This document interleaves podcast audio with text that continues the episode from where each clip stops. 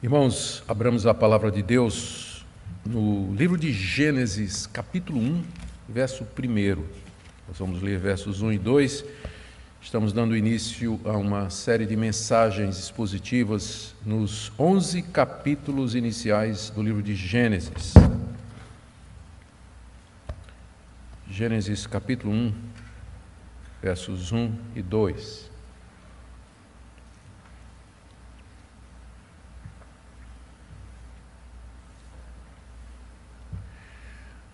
Ouçamos a leitura. Gênesis capítulo 1, versos 1 e 2. No princípio, Deus criou os céus e a terra. A terra era sem forma e vazia. Havia trevas sobre a face do abismo, e o Espírito de Deus se movia sobre as águas. Oremos. Senhor, nós estamos diante dos, das palavras iniciais da tua grande revelação e quão profundas e desafiadoras elas são. Nós queremos pedir entendimento, nós queremos pedir discernimento espiritual, à medida que nós tentamos entender todos os mistérios que aqui estão revelados e ficar em paz com relação àqueles que não estão. Nós pedimos, ó Pai, que Tu nos guardes e abençoes na série de mensagens que queremos fazer nesse livro de maneira que traga entendimento, que traga fortalecimento à nossa fé, compreensão da nossa fé. É o que nós te pedimos em nome de Jesus. Amém. Queridos, conforme dito, nós iniciamos hoje, pela manhã, uma série de mensagens no livro de Gênesis, não no livro todo, mas nós vamos do capítulo 1 até o capítulo 11. Pode ser que, se chegarmos no capítulo, final do capítulo 11 e a gente perceber que foi bem, porque isso aqui é um desafio para mim. Eu nunca preguei expositivamente em Gênesis. Então, se até o capítulo 11 a gente vê que está indo bem, dando certo, a gente arrisca até os 50, não é? O livro de Gênesis está dividido em duas grandes partes. Primeiro, a história de como tudo começou, capítulo 1 até o capítulo 11 e depois a história de Abraão e os seus descendentes, que é do capítulo 12 até o capítulo 50. Então, vamos, vamos começar modestamente. O alvo é modesto, é apenas capítulo 1 até o capítulo 11. Se Deus nos der graça, quem sabe a gente vai até o final do, do livro todo. Esses capítulos iniciais de Gênesis, capítulos de 1 a 11, também chamados de a história primeva, ou história primordial, primeira história, trata de temas extremamente cruciais para a fé cristã. E alguns desses temas estão em bastante evidência hoje, ah, no, no, na relação do cristianismo com a sociedade, com a cultura, questão dos valores. Por exemplo, aqui nós lemos como tudo começou. Lemos por que, é que existe algo em vez de nada. Por que, que tem uma realidade em vez de nada. Nós lemos aqui nesses capítulos iniciais. Aqui nós lemos a origem da vida, a origem do ser humano.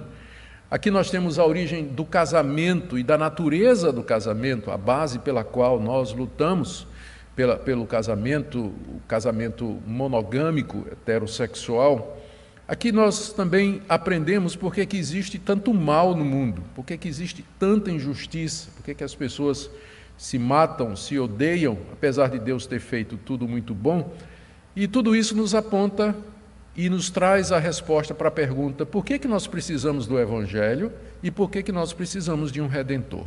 Todas essas questões estão aqui nos capítulos iniciais do livro de Gênesis, a ponto de alguém já ter dito que se você tirar esses capítulos iniciais, você, o resto da mensagem da Bíblia não faz o menor sentido.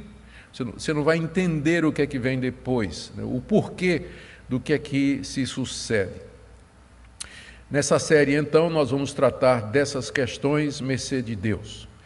Vamos começar vendo algumas coisas introdutórias a respeito do livro de Gênesis. Aqui é muito importante que nós, ao estudarmos a Bíblia ou qualquer parte da Bíblia, nós procuremos lembrar quando essa parte foi escrita, por quem, para quem, com que propósito, o que é que trata.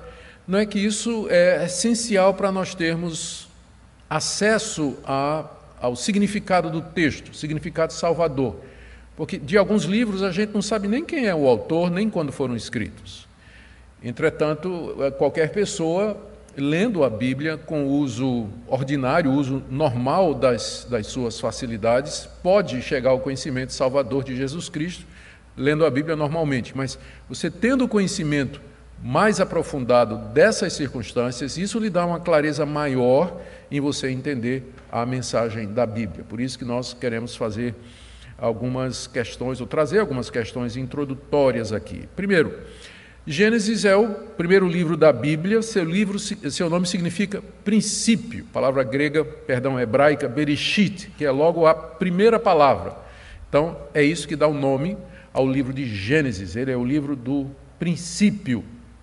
E ele sempre é tratado e referido na Bíblia juntamente com os quatro outros livros que vêm depois: Êxodo, Levítico, Número e Deuteronômio. Esses cinco livros formam o Pentateuco, ou a Torá, ou a lei.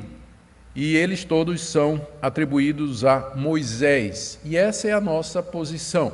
É a posição do cristianismo histórico, é a posição do cristianismo clássico, de que esses cinco livros, Gênesis até Deuteronômio, eles foram escritos por Moisés, o grande legislador da nação de Israel. A única parte que Moisés não escreveu foi a parte que relata a sua morte, que está no final de Deuteronômio.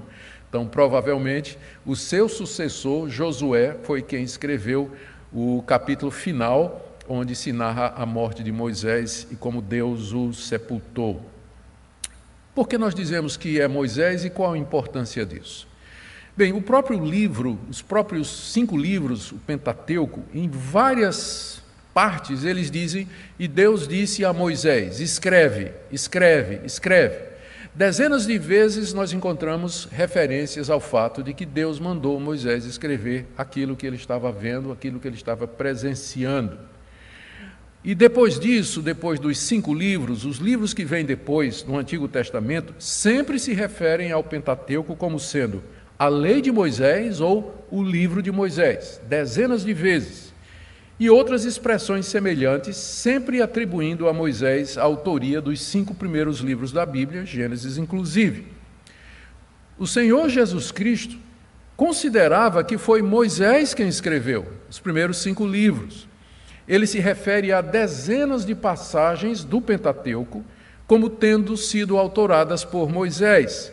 Por exemplo, ele se refere às leis de pureza como tendo sido escritas por Moisés ele diz que a lei foi Moisés que deu a lei do divórcio.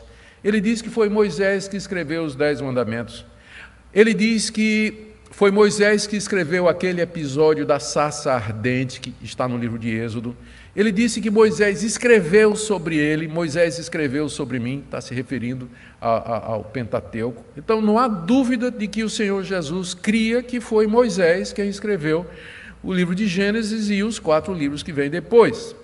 Na mesma toada foram os discípulos de Jesus, os primeiros cristãos, não somente judeus como gentios, mas eles também consideravam que Moisés é o autor dos cinco livros da Torá, do Pentateuco.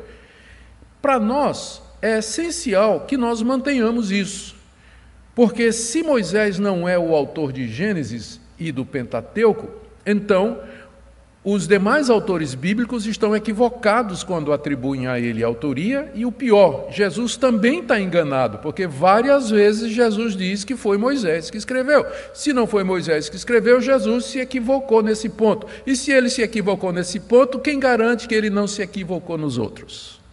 E aí a credibilidade de toda a Escritura está em jogo. Por isso que a autoria de Moisés é importante para nós. Moisés escreveu esses cinco livros, Gênesis a Deuteronômio, durante os 40 anos que Israel permaneceu no deserto. Foram 40 anos, 40 anos de peregrinação, de viagens, onde Deus revelou-se à nação de Israel, sustentou aquele povo durante 40 anos com pão caído do céu, fez sinais e prodígios e estabeleceu a autoridade de Moisés. Nós temos é, convicção bem clara de que pelo menos o livro de Deuteronômio, ele foi escrito às vésperas da entrada na terra prometida. Moisés já sabia que não ia entrar na terra prometida, e ele fez vários discursos, cinco discursos, ali nas planícies de Moabe, à beira do rio Jordão. Do outro lado estava a cidade de Jericó.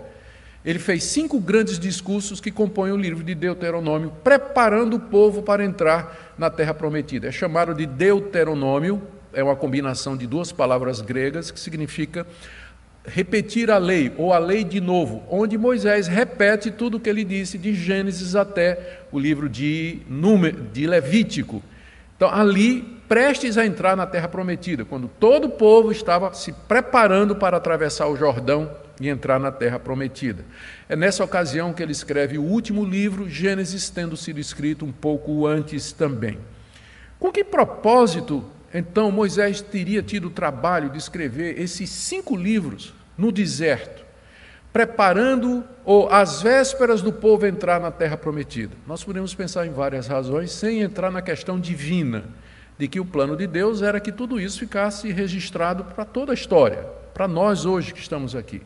Mas sem entrar nessa perspectiva divina, quais seriam, humanamente falando, as razões pelas quais Moisés teria escrito esse livro? Primeiro, ele queria reorientar a visão de mundo dos israelitas. Os filhos de Abraão tinham passado 400 anos no Egito e lá eles tinham adorado outros deuses. Eles tinham aprendido a ver o mundo como os egípcios viam. Eles tinham adorado a natureza, eles tinham perdido o conceito de Deus. Quando Moisés foi lá dizer para eles: O Deus do, do, dos seus pais me mandou aqui, quem é esse Deus? Os israelitas foram, durante 400 anos, reorientados a pensar de uma maneira diferente daquela de Abraão, Isaac e Jacó. Então era preciso que eles tivessem por escrito, um relato por escrito, da origem da fé deles, como tudo começou, quem é Deus, a aliança de Deus com os seus pais, as promessas que Deus tinha feito para eles, a lei de Deus. Era preciso dar tudo isso. Reorientar a visão daquele povo. Segundo, Moisés quer explicar a origem de certas leis que com certeza pareceriam muito estranhas para aquele povo que tinha passado tanto tempo no Egito. Uh, por exemplo, por que guardar o sábado? Nós vamos ler, porque Deus criou o mundo em seis dias e descansou no sétimo. Ou por que ser fiel no casamento? Porque Deus só criou um homem e só criou uma mulher. Não criou dois homens e uma mulher, nem uma mulher e dois homens. Ele, ele criou o, o, o, o, primeiro casal. Então, essa é a razão pela qual não adulterarás. Ah, por que tem pena de morte? Porque Deus fez o homem à sua imagem e semelhança. E Deus zela pela vida. Deus é pró-vida. Deus é pró-vida.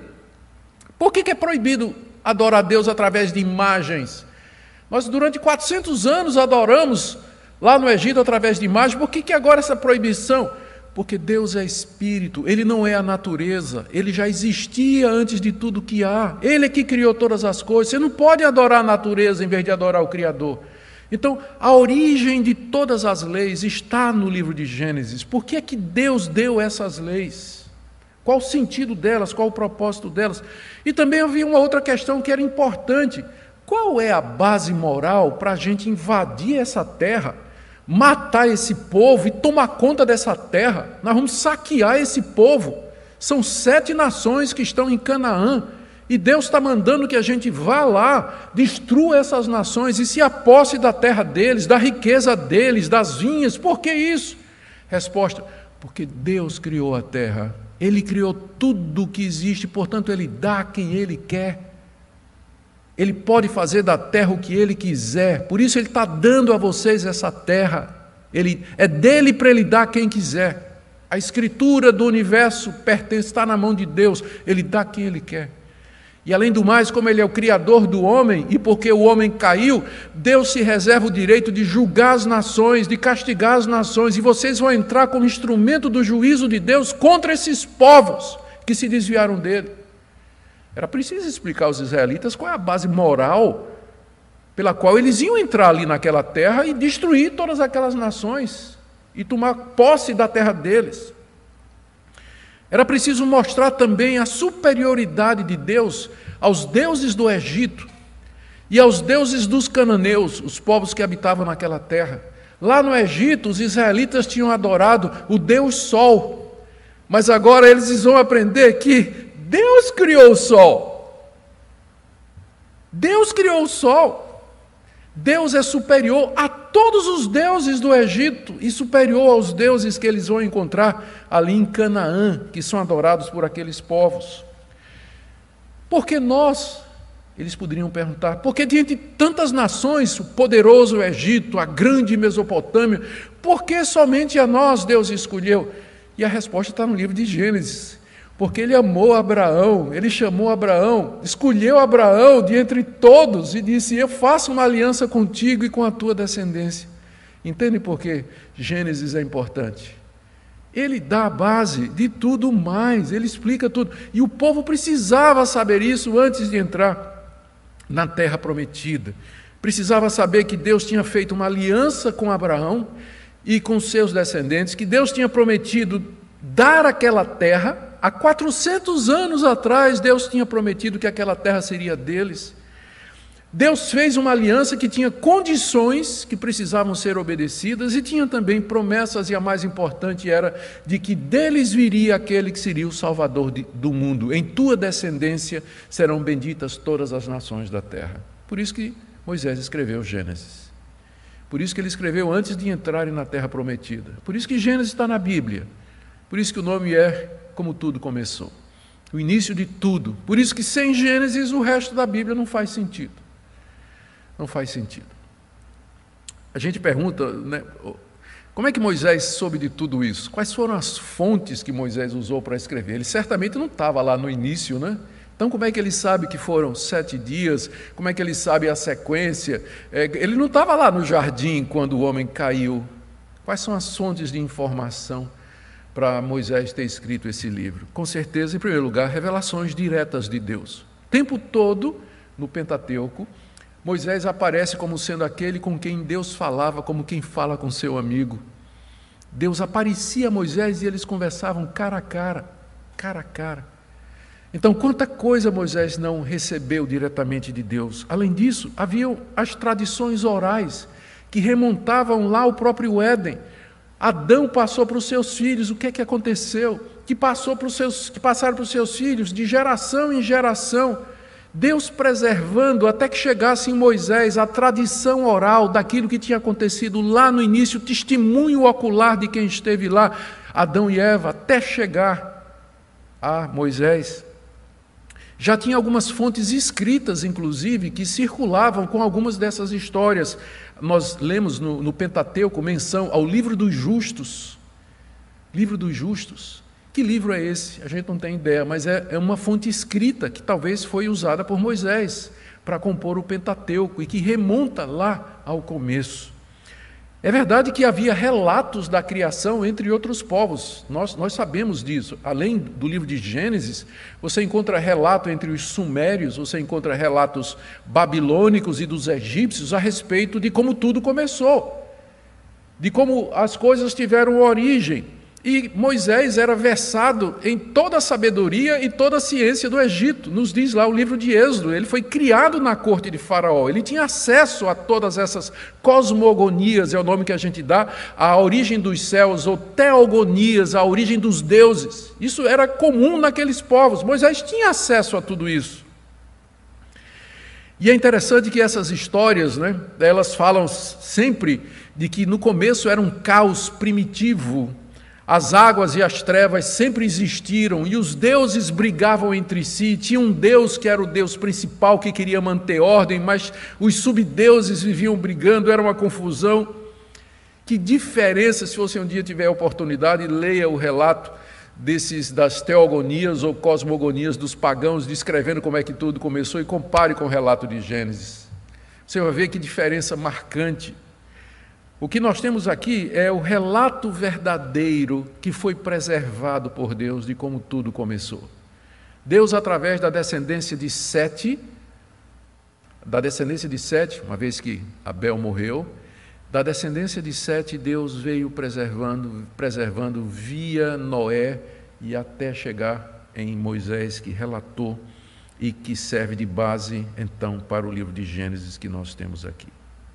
Então, estas são algumas questões iniciais a respeito do livro de Gênesis. Elas são importantes porque nos dão o quadro maior e vão nos ajudar a entender algumas das coisas que nós encontramos aqui nesses capítulos iniciais. Depois, vencidas essas questões, vamos então ver primeiro o que, que Moisés ensina sobre Deus, nesses dois versículos. No princípio, Deus criou os céus e a terra. A terra era sem forma e vazia, havia trevas sobre a face do abismo e o Espírito de Deus se movia sobre as águas. O que é que nós aprendemos sobre Deus a partir desse relato? Primeiro, que Deus sempre existiu. Você nota que Moisés aqui não explica a origem de Deus, ele apresenta Deus. No princípio, Deus. Quem Deus é, de onde ele veio, nenhuma palavra. Deus é apresentado como sendo autoexistente, como sendo eterno, não tem princípio, não tem fim. Ele já existia antes do mundo ser criado. Em contraste com os deuses do Antigo Oriente, nessas teogonias que eu falei, que é, de alguma forma foram gerados do caos da matéria, que viviam em conflito entre si, o Deus de Israel é simplesmente apresentado como aquele Deus autoexistente, para quem não se precisa dar explicação. Por isso que o nome dele mais adiante, quando ele se revela, é esse, Yahweh. Eu sou o que sou. Você não, não tem como me definir. Eu sou o que sou. No princípio, Deus. Deus. Ele é antes de todas as coisas, ele sempre existiu, ele não tem início, ele não tem começo, ele não foi gerado, nunca houve um momento de tudo que existe em que Deus não fosse. Ele era, é e sempre será o que ele é. Eu sou o que sou. Segundo, nós aprendemos que Deus é um ser pessoal e não uma mera força ativa. Deus tem um plano, ele tem um propósito, ele teve um objetivo ao criar. Ele não criou tudo o que existe por mero capricho, como a gente vê nessas teogonias e cosmo, cosmogonias pagãs. Ele tinha um alvo, porque Moisés diz aqui: no princípio, Deus criou. Se tem um princípio, é porque tem um fim é porque tem um propósito, tem um objetivo, senão não faz sentido falar em princípio.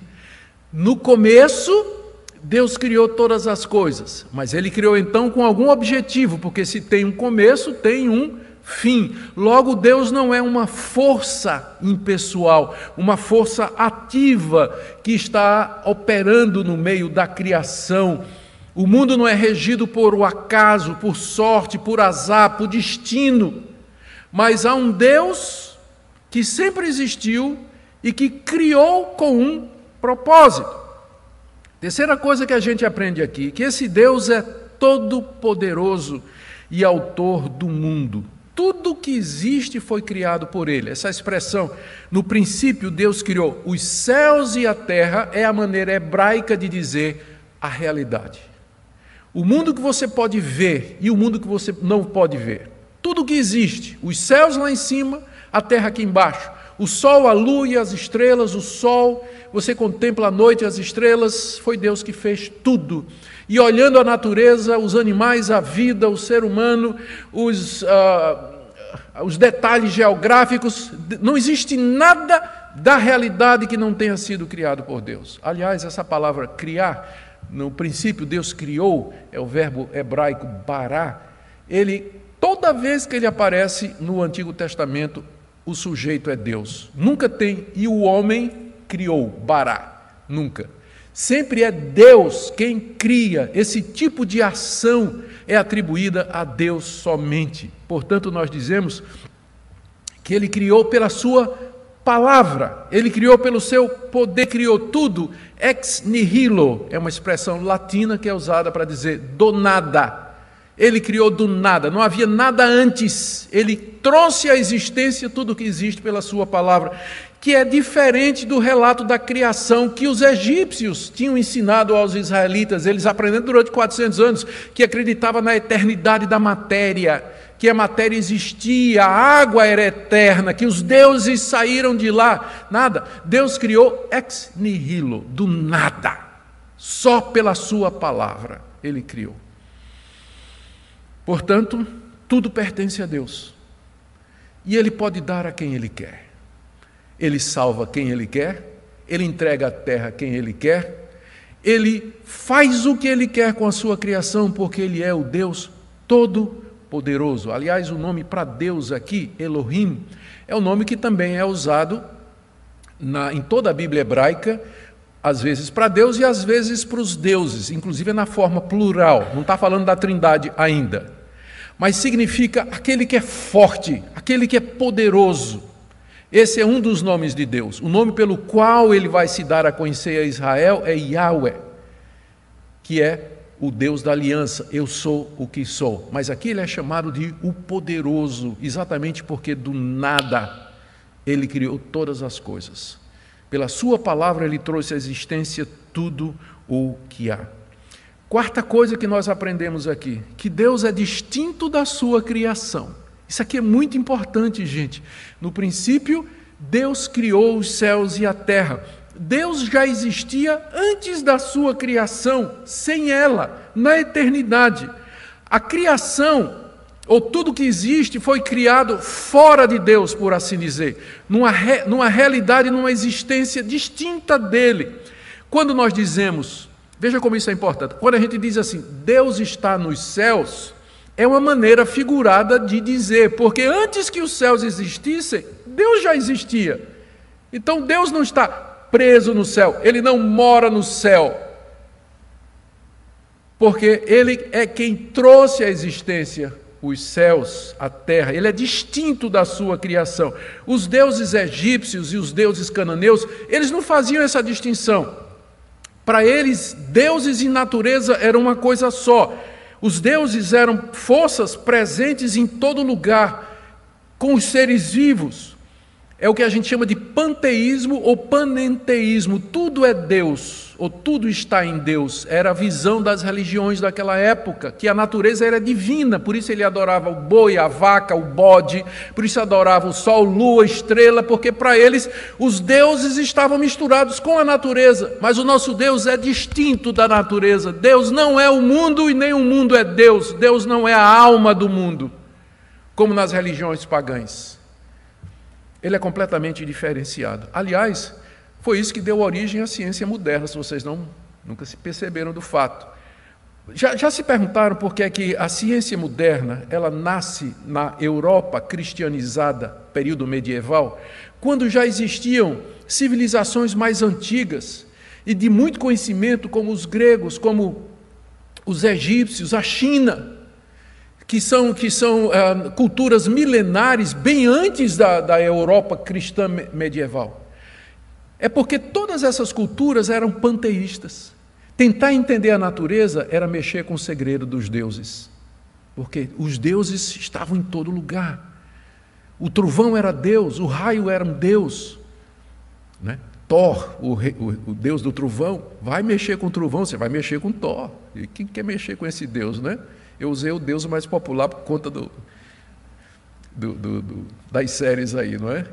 Mas o cristianismo chegou e disse: no princípio criou Deus os céus e a terra. Pode examinar a terra. Foi Deus que criou. Você não vai estar mexendo com Deus. Examina para ver como é que Deus fez.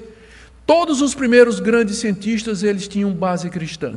Eles nos deram os modernos ramos da ciência exatamente porque o cristianismo desmistificou a natureza e permitiu que o homem começasse a analisar suas leis, criar a ciência e daí a tecnologia para o bem da humanidade. Hoje o cristianismo está sendo afastado da academia, mas não pode negar a sua herança. Os modernos ramos da ciência moderna nasceram exatamente do interesse do homem descobrir como o universo funciona isso só foi possível porque o cristianismo desmistificou, desdeificou a natureza e disse: Deus não é a natureza, nem a natureza é Deus. Deus criou toda a realidade. Ele é distinto da sua criação. E é por isso, agora, uma implicação para a época de Moisés, que Deus não aceita ser adorado através da natureza. Por isso que ele diz que não quer imagem por isso que você não pode fazer representações de Deus, você não pode adorar um bezerro de ouro como se fosse Deus, você não pode adorar o sol como se fosse Deus, você não pode adorar a lua como se fosse Deus, você não pode adorar o homem como se fosse Deus, porque ele é distinto da sua criação. Importante esse ponto, para você entender o cristianismo. Por que, é que nós somos monoteístas e não temos imagens? É exatamente pela noção de Deus, por conta desses versículos aqui no início de tudo. Quinto, nós aprendemos que, embora Deus não faça, Ele não é a sua criação e não deve ser confundido com ela, entretanto, Ele está presente. Nós vamos ver no verso 2 que o Espírito de Deus pairava sobre as águas. Deus presente. Ele não é a sua criação, mas Ele age nela, Ele está ativo nela, por isso que tudo lhe obedece. Ao contrário das cosmogonias cananitas, onde os deuses do caos traziam problema ao Deus principal, Deus aqui é o Deus transcendente que está sobre a sua criação, trazendo ordem. O Espírito de Deus pairava sobre a face das águas.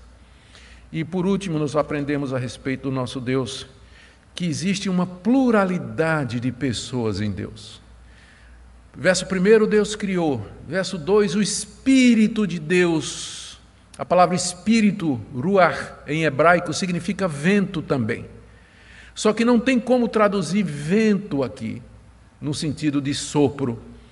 A tradução correta é o Espírito de Deus. O Espírito de Deus pairava sobre a face das águas.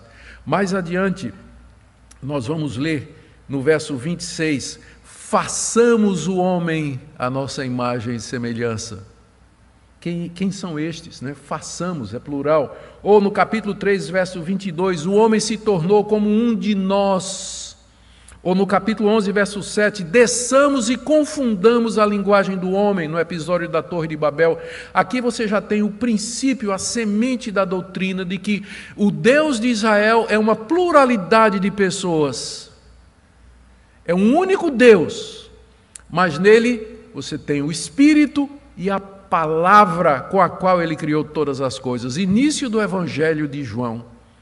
No princípio era o Verbo Verbo é a palavra, haja luz, haja isso, haja aquilo. No princípio era o Verbo, e o Verbo estava com Deus, e o Verbo era Deus. Deus Pai, Deus Filho e Deus Espírito Santo.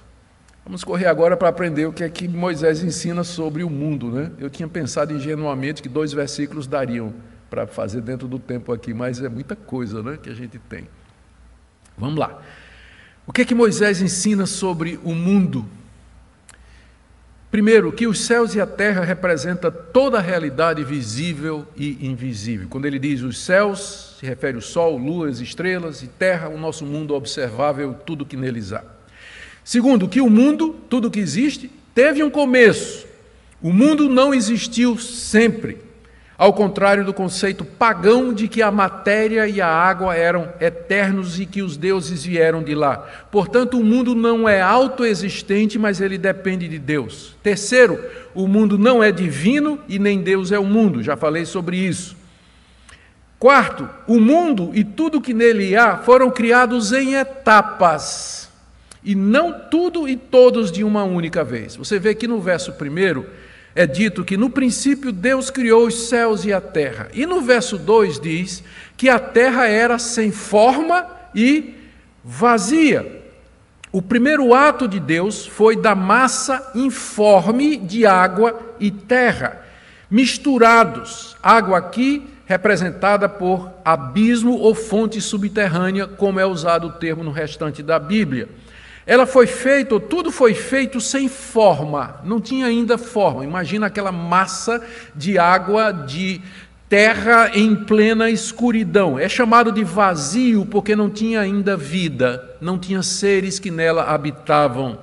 A escuridão tomava conta de todas as coisas porque Deus não tinha feito a luz ainda. Então, no começo, esse é o primeiro passo. Deus cria a matéria-prima, por assim dizer. A massa bruta era criada ali. Entretanto, que é outra coisa que nós aprendemos, o Espírito de Deus já se movia sobre a face das águas. Perceba, verso 2: A terra era sem forma e vazia, havia trevas sobre a face do abismo. Que abismo é esse? Resposta na frase seguinte: E o Espírito de Deus se movia sobre o abismo sobre as águas. A palavra abismo aqui representa as águas. Então, toda aquela massa sem forma, convoluta, mas o Espírito de Deus se movia sobre eles. Essa frase aqui, o Espírito de Deus se movia, esse verbo ele é usado várias vezes na Bíblia hebraica para significar uma ave chocando o seu ninho uma ave gigantesca sobre o seu ninho, chocando os ovos, preparando para que eles venham à luz. É o mesmo verbo que é usado aqui, o Espírito de Deus sobre a criação, sobre a massa informe, preparando para o próximo passo, que serão os seis dias, onde Deus vai criar tudo direitinho, que é o que nós veremos na próxima mensagem, se Deus permitir. Espírito de Deus, isso significa que no tempo certo e no tempo apropriado, dentro dos seus planos, Deus haveria de fazer esse mundo lindo, belo, maravilhoso, complexo, rico, misterioso que nós temos diante de nós e onde nós vivemos. Algumas aplicações práticas para terminarmos. Primeiro, receba esse relato pela fé. Aqui não se trata de um relato científico. Não coloque a ciência em curso de colisão com isso, porque o propósito da Bíblia não é dar um relato científico de como tudo começou. Ele está dizendo que Deus é o autor de tudo. Não existe nada que não tenha sido feito por Deus. E a ciência não pode postular nada que seja contrário a isso. E, na verdade, a verdadeira ciência não postula nada contra isso. Vocês têm que fazer a diferença entre ciência e o materialismo naturalista que tem dominado pesquisadores e cientistas hoje, que já parte do pressuposto de que não existe Deus. O livro de Gênesis ele não usa linguagem científica, ele não foi feito para isso. Ele foi feito para nos dizer todos esses pontos que eu afirmei. A matéria não é eterna, ela tem um princípio, há um Deus que sempre existiu, criou todas as coisas, é um Deus pessoal, ele tem um propósito, ele é distinto da sua criação e ele criou o mundo através de etapas, não criou tudo de uma vez, embora pudesse ter sido feito. E ele fez isso para mostrar que ele é o Deus de ordem, o Deus que organiza todas as coisas. Então, os detalhes disso, nós podemos aprender alguma coisa com a ciência, claro. Podemos aprender alguma coisa à medida que a gente investiga como o mundo funciona, nós podemos aprender, mas nada que possa contradizer isso que a palavra de Deus nos diz. Por isso que em Hebreus, capítulo 11, verso 3, o autor diz assim: E essa, é, esse seria o sumário do Novo Testamento. Pela fé entendemos que foi o universo formado pela palavra de Deus, de maneira que o visível veio a existir das coisas que não aparecem. Pela fé entendemos que o universo foi formado pela palavra de Deus. Isso aqui não é uma matéria de ciência, isso aqui é uma matéria de fé. Nós cremos que foi assim. A ciência não pode provar nem desprovar. Nós recebemos como revelação de Deus. Foi assim que tudo começou. Segunda aplicação para você. Nós não temos respostas para muitas perguntas. Se você, se você vai esperar, se você está esperando, ou se eu criei essa expectativa de que nós vamos dar resposta para tudo, é uma expectativa falsa. Porque tem muita coisa que a gente não sabe. Por exemplo, o tempo. Deus criou o tempo ou ele já existia? Deus vive no tempo. O texto não fala. A origem do mal. Capítulo 3, nós já vamos encontrar o diabo no jardim. De onde é que ele veio? Os anjos foram criados quando? O texto não diz. Nós vamos ficar com o que o texto diz. Onde o texto se cala, a gente vai escalar. Porque nós não temos respostas para questões, porque o que Moisés está informando aqui aos israelitas era aquilo que eles precisavam saber para entrar na terra com segurança e dizer: essa terra é nossa por direito, o Deus Criador de tudo nos deu. Nós podemos especular algumas coisas, mas respostas definitivas nós não temos. Terceira coisa, Gênesis foi dado para você saber quem é Deus, o que é o mundo, por que, que nós somos maus, por que, que nós precisamos de redenção e para nos preparar para a glória eterna. Leia Gênesis com os olhos de cristão, evangelicamente, vendo ali o propósito redentor de Deus. De qualquer forma, esses versos iniciais do livro de Gênesis ensinam, ensinam que algumas visões de mundo são incompatíveis com a fé cristã e que não dá para conciliar. Por exemplo, que o mundo é dominado por duas forças, o bem e o mal, chamado às vezes de dualismo, às vezes de maniqueísmo, é completamente incompatível. Só existe um Deus.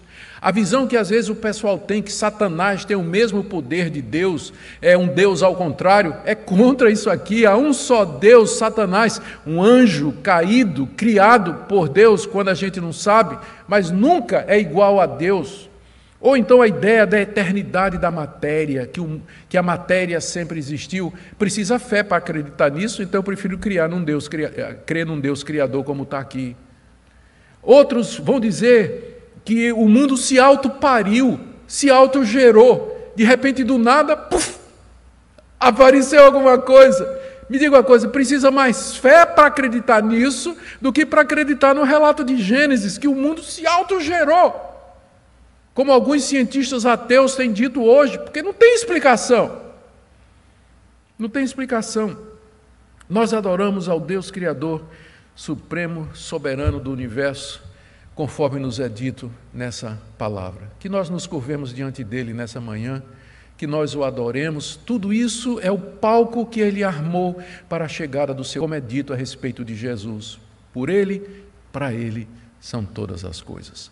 Nós vamos celebrar agora a vinda do Filho de Deus, que vai pisar no palco da história milênios depois de que tudo começou. E ele veio para ser o nosso redentor. Amém? Nós vamos orar e em seguida passaremos à celebração da ceia. Nosso Deus, nós bendizemos o teu nome, porque tu és o único Deus verdadeiro, autor e criador de tudo. Diante de ti nos curvamos, agradecidos por tua revelação. Agradecidos, ó Deus, porque sabemos que estás no controle de tudo.